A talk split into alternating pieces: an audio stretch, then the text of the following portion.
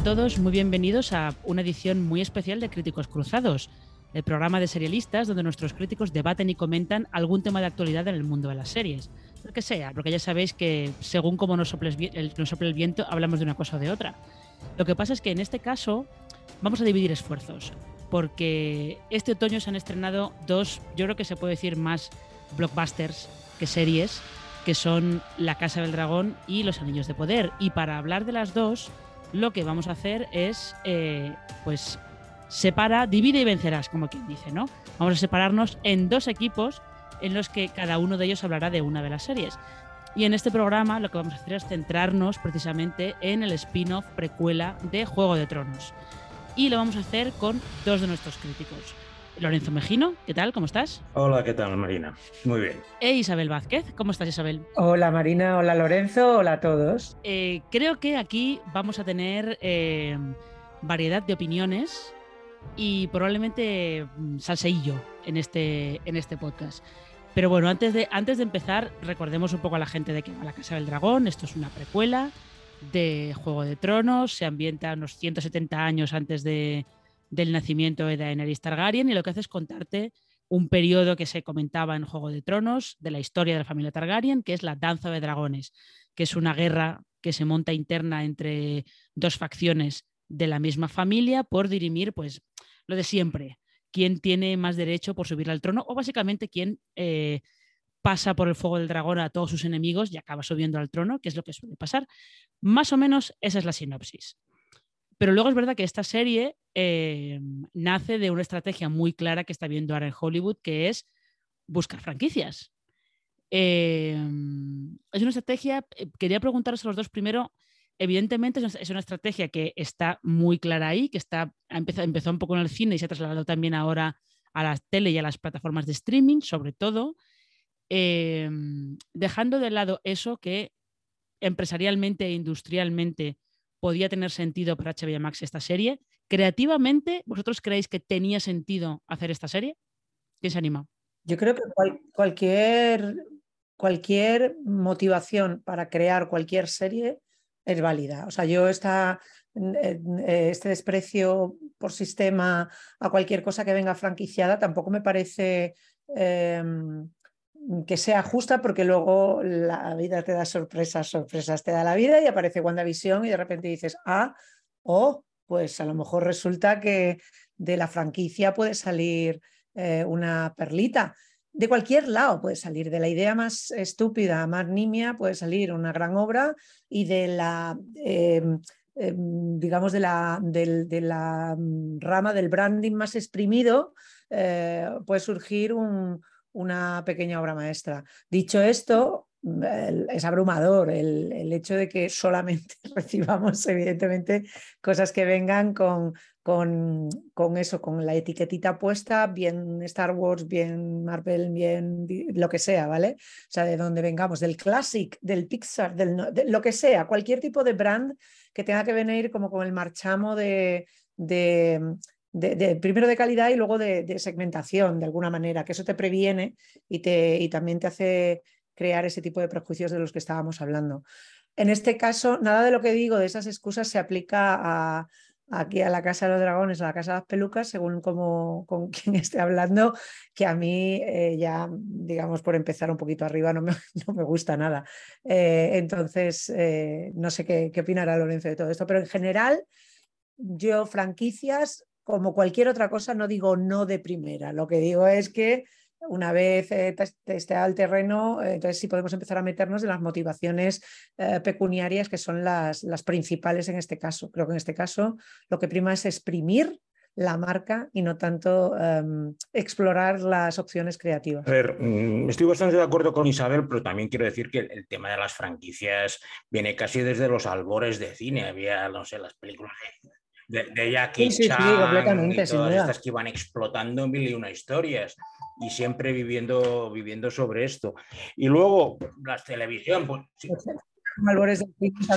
la televisión tuvo secuelas, no sé, Fraser de Cheers, o sea, lo que pasa es que ahora con... prefieren apostar sobre seguro y una vez han creado un universo que más o menos saben que tiene respuesta, sobre todo a nivel de fandom, que son un poco los que mueven más las cosas, pues se dedican a alimentarlo pues con precuelas, secuelas o lo que yo llamo series intersticiales, tipo Andor, que está entre medio de dos o tres películas para rellenar agujeros como decía Isabel, no es ni bueno ni malo, depende de la ejecución. Hay cosas que están bien, hay cosas que están mal, pero también hay series nuevas que están bien y series buenas que están mal. Es cuestión de, bueno, ver cada una cómo funciona. Yo soy bastante más generoso con la Casa del Dragón. La verdad es que me recuerda mucho a Juego de Tronos y como me gustaba Juego de Tronos, en un principio por ahora no me molesta lo que estoy viendo. Lo que sí que es cierto es que la impaciencia de mucha gente le está yendo en contra. Yo recuerdo Juego de Tronos, no empezó a arrancar hasta el episodio séptimo. Los primeros episodios había juicios sumarísimos que la gente quería, pues, cortarle la cabeza, por utilizar una expresión que vino más tarde, ¿no? Y aquí pues estoy viendo algo de lo mismo, que no pasa nada, que quiero esto, pues yo no quería los Targaryen, quería los Lannister, bueno, pues mira, es lo que te han dado, o sea, tampoco te quejes. si no querías, si no querías los Targaryen, siempre tienes la opción de ver otra vez Juego de Tronos y no ver la Casa del Dragón, que no pasa nada, no tenemos por qué, por qué todos ver la Casa del Dragón. Pero, pero Lorenzo sí que apunta una cosa que sí que me parece eh, que se puede comentar, que es, aparte de que este spin-off llega muy poco tiempo después de que se acabara Juego de Tronos, yo creo que ahora todos queremos olvidar eh, el ruido y, y, toda la conversación y toda la polémica que generó la última temporada, pero es que de eso hace cuatro años o así, tampoco hace tanto de todo eso. Y es verdad que em, cómo fue Juego de Tronos al final ha hecho que se nos olvide que al principio, en las dos, dos primeras temporadas más o menos, Juego de Tronos era una serie para los estándares de ahora mm, relativamente barata y en la que lo que pasaba es que eh, había gente que hablaba. Era una serie de gente que hablaba. Em, Pero hablaba muy bien. Sí, eso sí. O sea, quiero decir, es que esa es la gran diferencia que yo encuentro entre una y otra obra. Eh, yo eh, a favor siempre de que la gente quiera ganar pasta con lo que le da gana, mucho más con produciendo series. Imagínate qué pega le voy a poner yo a eso.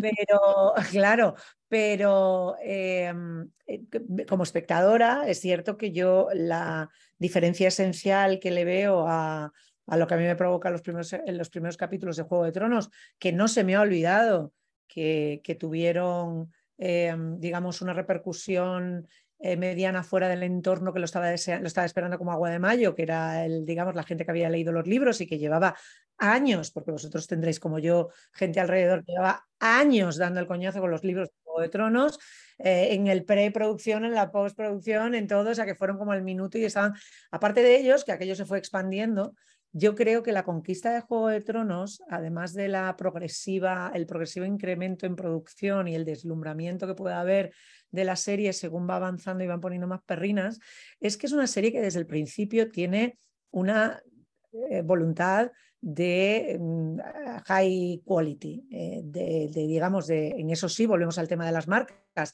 de branding HBO tradicional, esto no es cualquier cosa, no es una serie de, dragones y de gente rara y de, de criaturas de la noche y de, y de, y de conflictos shakespearianos, sino que además le vamos a dar una patina, pues eso, muchísimo más próxima a los clásicos que cualquier otra cosa, sci-fi o no sci-fi, pero sí aventuras de mundos inventados que, a la que tú te hayas aproximado. Tenía un deslumbre y, una, y un chuleo en lo bien que están construidos estos diálogos, la profundidad que tienen estos personajes, a pesar de que no hubieran empezado a llover sangre y fuego por, por todas partes, literal, que es lo que va a suceder después, ¿vale? O sea, en esos paseos interminables de, por el bosque, con el niño a cuestas, huyendo de unos y de otros y, a caballo con la guardia de la noche, eh, tú veías que bajándolo al terreno, la manera de hablar era particular y estaba currada. Aquí eso me parece del líder, o sea, en la Casa del Dragón todo eso es muy muy pedestre, muy, muy, muy básico, muy, volvemos a eh, pues esas que por otra parte tienen por supuesto, todo el derecho a, existir y a, y a, ramblar en su fandom, solo faltaba, pero que tiene, que tiene una voluntad más de serie de batalla que de, que digamos, de un estándar un poquito más, más elevado. Esto está quedando un poco pedante, pero creo que es pertinente porque, porque sí que hay una diferencia entre una serie y otra en ese eh, terreno. no, no, yo, o sea, yo eh, sé, lo que quieres decir, es, muy curioso porque de hecho gran parte de esas conversaciones que eran lo que daban a Juego de Tronos su esencia, recordemos que se las tuvieron que sacar de la manga Benioff y Weiss en la primera temporada porque se quedaron cortos en los montajes de los episodios. Tuvieron que añadir escenas de, de conversaciones a toda carrera para poder rellenar. O sea, fíjate em, lo, de dónde acaban saliendo al final las, las, los hallazgos de, las series. Te diré que a mí de las cosas que más me gusta de Juego de Tronos no son las sacadas estas de genitales encima de la mesa, por decirlo de alguna manera, de Shapovnik o de el otro y de, y de, las grandes batallas. O sea, a mí me gusta muchísimo más narrativamente la solución de Aguas Negras que la batalla de, ¿cómo se llama aquella de los zombies, la de Casa Austera. Muchísimo más. O sea, me parece Yo siempre lo pongo como ejemplo con cuando no tienes pasta tiene, puedes tener buenas ideas. Y si tú no tienes pasta para hacer la, casa del, o sea, la batalla casa austera, pues le das una, un, un, zambombazo en la cabeza al protagonista de la secuencia, que es Tyrion Lannister, lo mandas a dormir y cuando se despierta le pones a su novia prostituta al lado y le dices, ¿sabes qué? que hemos ganado o hemos perdido, no me acuerdo, pero aquello era maravilloso porque te daba la impresión de que se había montado la mundial y de que el pobre hombre se había quedado se había perdido. momento, pero narrativamente funcionaba como un reloj. O sea, yo entiendo que haya gente que quiera montarse en una montaña rusa y tener esa experiencia, pero a mí me resulta mucho más interesante que ese diálogo esté bien construido y que el personaje eh, tenga una frustración que ver a gente dándose una somanta de palos ad infinitum, ¿sabes? Hmm. O sea, no sé. Sí, no, no eso, yo creo que es, algo que conecta un poco con lo que decías tú antes, Lorenzo. Di. No, yo decía, yo lo que pienso es que la diferencia estructural es bastante importante entre las dos series porque en Juego de Tronos, pues hasta las dos primeras temporadas, hasta la batalla de Aguas Negras que ha comentado Isabel, las cosas pasaban en 7, 8, 9, 10, 12 escenarios y entonces a lo mejor te salía un sitio y no te salía hasta tres episodios después. En cambio, ahora lo han hecho mucho más asequible. Estamos en la casa Targaryen y de allí no, no nos movemos para que nadie se pierda y empiece a pensar, ¿y este dónde estaba? No, están todos juntos en el mismo sitio y van pasando cosas allí. Por eso yo creo que lo han planteado de una forma mucho más sencilla para que el fan pueda seguirlo y el espectador que no esté tan al tanto no tenga que estar pues esperando dos temporadas para que salga lo que ellos quieren. Y ahí sí que es una operación de marketing que se ve bastante claramente de, bueno, vamos a quemar tramas rápidamente, de los cambios de actores, actrices, pero no nos vamos a mover del sitio para que nadie se me despiste y tenga que poner el plano de los títulos de crédito para ver qué lugares van a salir en el episodio de hoy. Eh, sí, fíjate yo, eh, esa, esa, concentración de, en, el, en espacio y de personajes que al final es un poco... Eh, está todo muy concentrado. Yo no hace, no hace mucho lo compraba como si fuera una, es un poco una dinastía con dragones, porque es la misma familia, todos están peleados por ver quién controla el poder, dinastía puede ser el dinero, pero viene a ser lo mismo.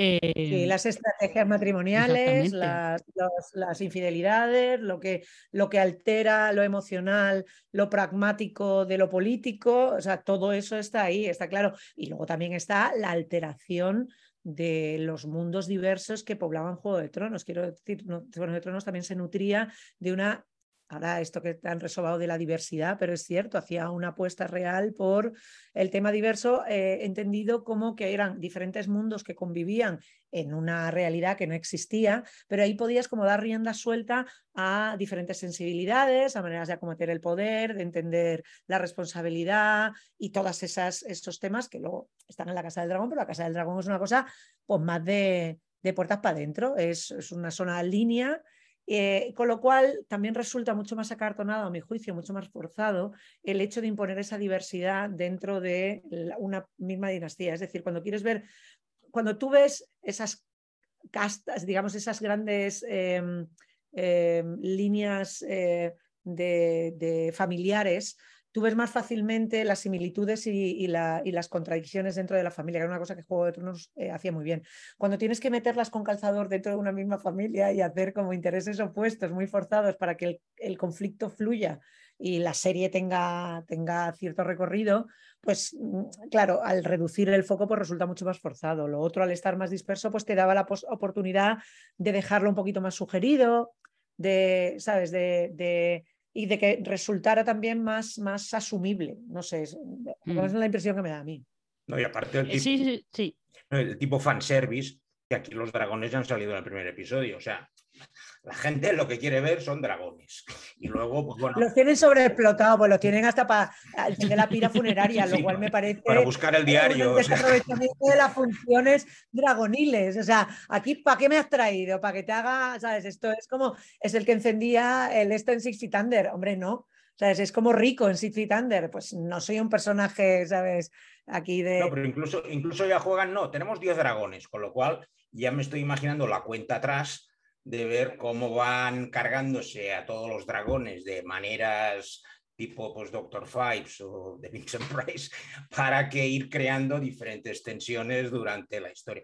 Lo paso, también tengo que decir que la elección de la casa Targaryen a mí personalmente me ha gustado porque al final no deja de ser ver la caída de un imperio, que eso siempre representa, presenta un cierto morbo. Ver un ascenso, pues bueno, ya sabes cómo acaba, pero ver cómo se hunde la casa más poderosa en los dos siglos que más o menos transcurre entre esto y el otro, tiene su morbo. Otra cosa es cómo lo ejecuten, pero como idea también he leído mucha gente, yo no quería esta casa, quería la otra, no sé qué. Bueno, también, también la gente se quejaba del final de Tronos dependiendo si había acertado o no lo que ellos querían que hicieran, ¿no? Que era una cosa también que me quedaba así, bueno, yo qué sé, si no, te han hecho el final que tú quieres, no sé, intenta valorar el que te han hecho, pero no te pongas ya de punta por eso. Agradezco que me sorprendan, la verdad. Yo estoy completamente de acuerdo en que yo, la, digamos, la decadencia de una familia me parece como punto de partida narrativo mucho más interesante. Ya a mí me gustan los Lannister, pero eh, quiero decir que si tuviera que elegir casa, eh, aquella vez que nos ofrecieron las banderitas, yo quería mi casa Lannister, claro. O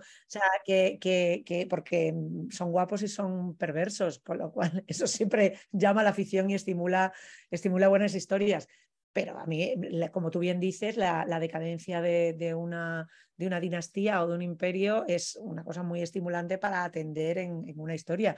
Lo que pasa es que eh, la Casa del Dragón, lejos de plantear algo que nos emparente con a lo que vamos a ir y entendamos la, digamos, el, peso sobre los hombros de, de Daenerys eh, una vez empieza la narración de Juego de Tronos, que es la que consideramos contemporánea, eh, el problema es que está demasiado preocupado por eh, como cuando te juntas con la familia y tu madre insiste en lo que te pareces a tu tía, aquella que se murió hace 20 años y que tú no has oído hablar nada de ella, pues está todo el rato intentando subrayar los paralelismos entre la historia que conoces y la que se está desarrollando aquí, también para afianzar ciertos vínculos emocionales. Y a mí eso me aburre. O sea, quiero decir, entiendo que tiene que haber un eco, pero esto de intentar hacer casi un émulo de cada uno de los personajes me, echa para atrás. Y luego además también incluso de los elementos que te gustaban de Juego de Tronos, aquí está como abaratado, desde las propias pelucas hasta los escenarios, que aunque no haya pasta pueden lucir mejor si no tienen la necesidad de estar alardeando, y sobre todo en, en los comportamientos. O sea, ¿qué es lo que más tal? Un parto a barriga abierta para que veamos bien de sufrir a tal. Ahí lo tiene, primer episodio una masacre en la que, ¿qué les cortaban? Les cortaban los genitales, les cortaban las manos, que se lo corten todo. Primeros 15 minutos, todo cortado. ¿Sabes? Es como pum, pum, pum. Eh, ¿Qué era? Ambicioso porque les gustaban los menores, los, las parientes, y si eran menores y parientes, mejor. Ahí tienes a uno que le va chisteando a la muchacha esta eh, por los pasillos como si fuera un perro todo el rato. Entonces, todo eso que en Juego de Tronos era súper divertido porque tenía un elemento no solamente juguetón, sino la perversidad se jugaba desde, desde, otro, desde otro punto muchísimo más, eh, eh, muchísimo más divertido, sobre todo. Aquí solamente es creepy. gente asquerosa. Pero mira, esto, esto, esto me, interesa, me interesa comentarlo, porque ya que estábamos hablando del fandom eh, y cómo a veces la gente como que se engancha a ciertas cosas, como por ejemplo los fans de Los Soprano que se cabreaban cuando Tony Soprano no mataba a alguien. Como, a ver, Tony Soprano, ¿qué queréis? ¿Que mate a todo Nueva Jersey? O sea, tendrá que tener algún momento en el que el hombre, en fin. Em, esto es una cosa que a mí me pasa con Daemon Targaryen, que tiene muchos fans porque les parece que es, super, es un personaje súper complejísimo y es como, no, simplemente es un tío que lo que quiere es hacer lo que le dé la gana, fastidiar a su hermano y que es el típico personaje que se agota muy rápido realmente. Y sobre todo porque creo que ha habido ahí un, un error de cálculo en, en la configuración de personaje, no le quiero atribuir toda la culpa a Matt Smith, y también en la elección de Matt Smith, porque Matt Smith es un tipo que es raro, que tenga cierto interés no nos debe eh, distanciar de la certeza de que por algo fue mm, el doctor. O sea, quiero decir que tiene algo de alien y tiene algo de que no es de este mundo. Y eso siempre está ahí. Que se haya convertido en el más terrenal de los mortales, eh, con, digamos, representando al Duque de Edimburgo, porque es muy buen actor y porque ese personaje está muy bien escrito, no quita para que físicamente sea un tipo que es muy peculiar. Entonces, o sea, quiero decir, tiene esa distancia que en un momento dado te puede dar John Malkovich o este tipo de, actores que son raros, son, que tienen cuerpo, pues eso, mm, eh, contrahecho y al mismo tiempo pueden parecer sexy en un momento determinado, pero es que el personaje tiene que estar bien escrito. Y en este caso no. O sea, quiero decir, si, mm, si de Monte fuera Michael Fassbender, pues a lo mejor tendría un elemento de atractivo incuestionable que hace que el personaje siga resultando sexy o siga resultando eh, em, eh, agradable de mirar, pasadas ciertas, ciertas maldades, ciertas agresiones. Pero aquí, sinceramente, llega a un punto en el que solamente me está dando asco y no, y no, y me, resulta muy difícil ponerme de yo, eh, esto me interesa también que, que, me digas cómo lo ves tú, Lorenzo, porque yo tengo la sensación de que realmente em, es una percepción que tiene el público, que la serie no está pretendiendo que tú eh, seas fan a muerte de Daemon Targaryen. Mm, me da la sensación de que es el público que, como es Matt Smith, ha decidido como engancharse a ese, a ese personaje y al, malote de la serie y tal, pero no tengo muy claro que la Casa del Dragón quiera que, lo hagas. Es que, a ver, mm, si miras el reparto, hay grandes actores británicos, Paddy Considine, Russ Ifans, las chicas están geniales, pero el más conocido del reparto es Matt Smith, y el más conocido y de lejos. Bueno, porque ha sido Doctor Who. A mí nunca me ha gustado Doctor Who, con lo cual yo Matt Smith lo tengo ahí en el, al fondo del armario, ¿no? Lo conozco más por The Crown que de otras cosas. Pero sí que es cierto que lo veo y, se quiere demasiado. O sea, yo lo veo que está actuando y qué bien, qué bien lo hago. Mira, qué bien llevo la peluca, qué malo que soy, pero bueno, voy a ser más malo, no sé qué. Y, no, yo fíjate que creo que eso es personaje, ¿eh? O sea, lo creo. sí creo que es él, él, es buena, o sea, es un tío que, que yo creo que, que, juega lo que le des y que realmente eso es lo que le han dado para jugar. Creo que ahí hay. Uh, es verdad sí, que. Pero Lo, lo, veo interaccionando con Yves Best o con Millie Olcott, se lo comen. Ya sea como personaje o en las mismas escenas, no sé, que una chica australiana de 19 años pues sea la mejor actriz de todo el Juego de Tronos y que se le va a echar mucho en falta ahora que, digamos, la van a, ya la han reemplazado. No, ya está, ya está reemplazada, ya está reemplazada. Ya está, por eso, ¿no? El sexto ya no está y joder, podía, podía haber durado una o dos temporadas, que por lo menos esta sí que daba juego. Mira, esto, esto, también eh, me, interesa comentarlo porque es una cosa que yo sí que he hablado con más gente, eh, que decían que no veían el sentido al cambio de actrices, a que eh, Rhaenyra y Alicent en los cinco primeros episodios los interpreten pues unas actrices que tienen menos de 20 años y que luego a partir del sexto los interpreten unas actrices que tienen ya casi 30 o pasan por poco de los 30, que no le viene el sentido. Yo sí que creo que tiene sentido. Eh, por lo menos, eh, todo estamos hablando aquí, otra cosa es que ya pensemos que funciona o no funciona, pero yo sí que creo que tiene sentido ese, ese cambio, eh, sobre todo para que tú veas que estas dos están metidas en el Juego de Tronos de que eran niñas, literalmente niñas. no sé si vosotros veis, veis que tiene sentido ese cambio, no lo tiene, yo, lo que veo es que el, tema es que lo que se plantea eh, desde el principio no es mostrarte unas eh, niñas que acometen digamos que tienen un proceso madurativo. Eh, para mí el error es que las niñas desde el principio tienen una madurez impostada que no, no, no, no tiene evolución dentro de los, primeros capítulos. Es decir, si tú planteas unas niñas que terminan siendo eh, unas jovencitas maduras en el, en el momento del relevo de los actores, pues tiene sentido porque ves ese arco, pero es que desde el primer episodio esta chiquilla está con una gravedad y con una que además es lo que fundamenta el hecho de que digamos, el relevo vaya hacia su lado. O sea, que tiene que justificar que, que, el, trono eh, o, la, digamos, la herencia se decante por ella. Entonces, claro, necesita eh, eh, que no sea algo solamente que, decide eh, el padre por ciencia infusa, sino porque, y por, y por eliminación, que es lo que sucede realmente, pero al mismo tiempo ella tiene que estar eh, demostrando que es eh, merecedora de esa responsabilidad. Y eso quizás sea un conflicto por lo que espera, o sea, porque, porque ahora mismo, no lo sé, igual estoy, estoy viendo de más, poner una niña en sí eh, suscitaría conversaciones en plan, eh, pues no está madura, no sé, no sé si va por ahí el tema, pero yo creo que ahí hay algo que no se concilia bien entre lo que quieren contar y lo que han terminado contando. Si tú quieres ver a una niña, necesitas algo más que contratar a una niña, una muchacha de 18 que parece que tiene 14. Necesitas en la actitud demostrar que es una niña. Es decir, cuando Abraham lo tiran por la ventana, han tirado por la, mañana, por la ventana a un niño que juega. Eh, y tú sabes que es un niño que juega.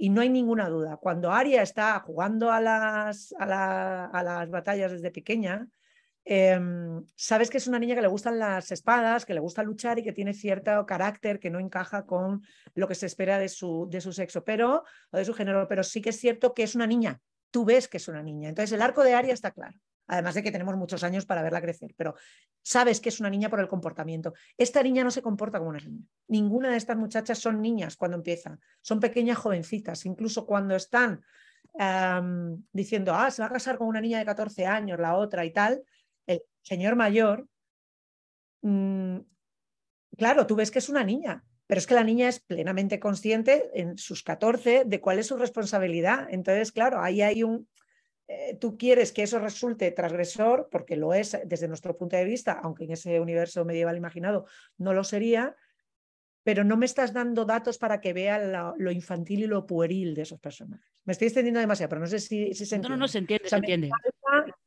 me falta eso, y entonces entendería la sustitución de las actrices. Si no, pues déjalas que madure y arreglarlo. yo en esto estoy con Isabel. Niñas han sido maduras desde que hemos empezado, no las he visto. Si, vas, a cambiar, si vas a cambiar una actriz, tienes que cambiar la cara, pero también tienes que cambiar la, personalidad o su forma de, ser. Y te voy a poner un ejemplo de hace muchos años. Kunta Quintes tuvo solo dos episodios en Raíces. Y, cuando lo sustituyeron a LeVar Barton por John Amos, John Amos ya era otra persona, ya era un esclavo que había tenido... Por eso, si vas a cambiar las caras de la gente o los personajes, pero que también hay algo detrás, no sea únicamente, bueno, entras tú y sale el otro. Sí, sí, sí, Es un, queda, queda, queda bastante, bastante claro. Em, como estamos llegando un poco al final de nuestro tiempo, sí que quería preguntaros si os habría apetecido más ver el otro spin-off que sí que se grabó, aquel piloto que se hizo con Naomi Watts, que era, iba 3.000 años antes eh, y estaba ambientado justo cuando eh, cuando los caminantes blancos dominaron Poniente la primera vez. ¿Ese os habría llamado más atención? Estaba un poco igual. Yo no lo sé, aquello sonaba un poco a otra de zombies, eh, pero eh, con lo cual estamos en un género distinto. O sea, yo, si tengo que elegir, siempre prefiero una familia mal avenida donde se odian mucho y hay muchas traiciones a una de zombies. Eso en cuanto a género. pero, pero si es mejor la de zombies, preferiría la de zombies. Es que no lo sé, porque tampoco diré que, que, el los, universos imaginados tipo Juego de Tronos, El Señor de los Anillos, es decir, que no responden a una crónica histórica real, sino a una elucubración sobre un mundo que nunca existió, a mí no me gustan en particular. Me encantó Juego de Tronos, me encantó hasta el final, ¿eh? o sea, yo no, no para nada eh, desprecio la deriva final y las cosas que habían cosas había cosas que me gustan más, otras que me gustan menos. Para mí es una serie que me parece excelente, eh, pero, pero es la excepción. Yo normalmente no tiro a ese tipo de ficciones, entonces me hubiera dado igual. Si hubiera sido buena, la hubiera visto y me hubiera engorilado con ella, igual que me pasa con Juego de Tronos. Pero vamos, no es mi, favorito.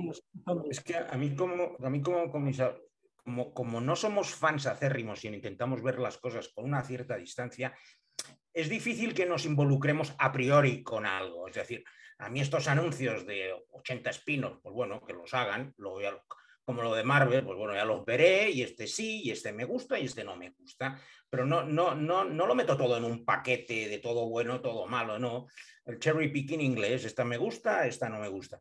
Y con la precuela esta, pues no sé, podría haber sido mejor, podría haber sido peor, pero como nunca lo vamos a ver, pues vamos a estar aquí hablando del sexo de los ángeles. Sí, eso es cierto. cierto porque ya sabéis que los pilotos que HBO descarta nunca ven la luz. bueno, bueno, a no ser que se filtren en algún lado. Yo no descarto la posibilidad de que algún día nos tropecemos con el de las correcciones, ¿eh? que es el que más del mundo. Han pasado, han pasado muchos años de ese piloto, Isabel, no sé yo. ¿eh? En algún lado, tiene, en algún disco duro tiene que estar. Alguna algún... no lo, tiene que, no lo tiene que dejar ver. Está por allí en algún servidor, pero vete tú a saber. Em, pues eh, chicos. Si, no es el de Pretty Handsome, podemos ver las correcciones. Ya, pero Pretty, Pretty Handsome no era HBO, era FX. Ya, lo sé, ya lo sé, pero se filtró igualmente. ya. Bueno, nunca se pierde la esperanza. Eso está bien, nunca se pierde la esperanza. Em, pero bueno, oye, hemos tenido una conversación en la que no ha hecho falta aplicarle Dracaris a nadie, así que maravilla, todo perfecto. Em, muchas gracias Isabel y Lorenzo por estar hablando un ratito sobre la Casa del Dragón. Un placer, como siempre. Y eh, a, los demás, eh, ya sabéis, podéis escucharnos en el resto de, de podcasts de serialistas, en Spotify, en Evox, en Google Podcast, en Apple Podcast, en todas partes básicamente, y podéis leernos en serialistas.com. Así que eh, nada más, pasadlo bien y hasta la próxima.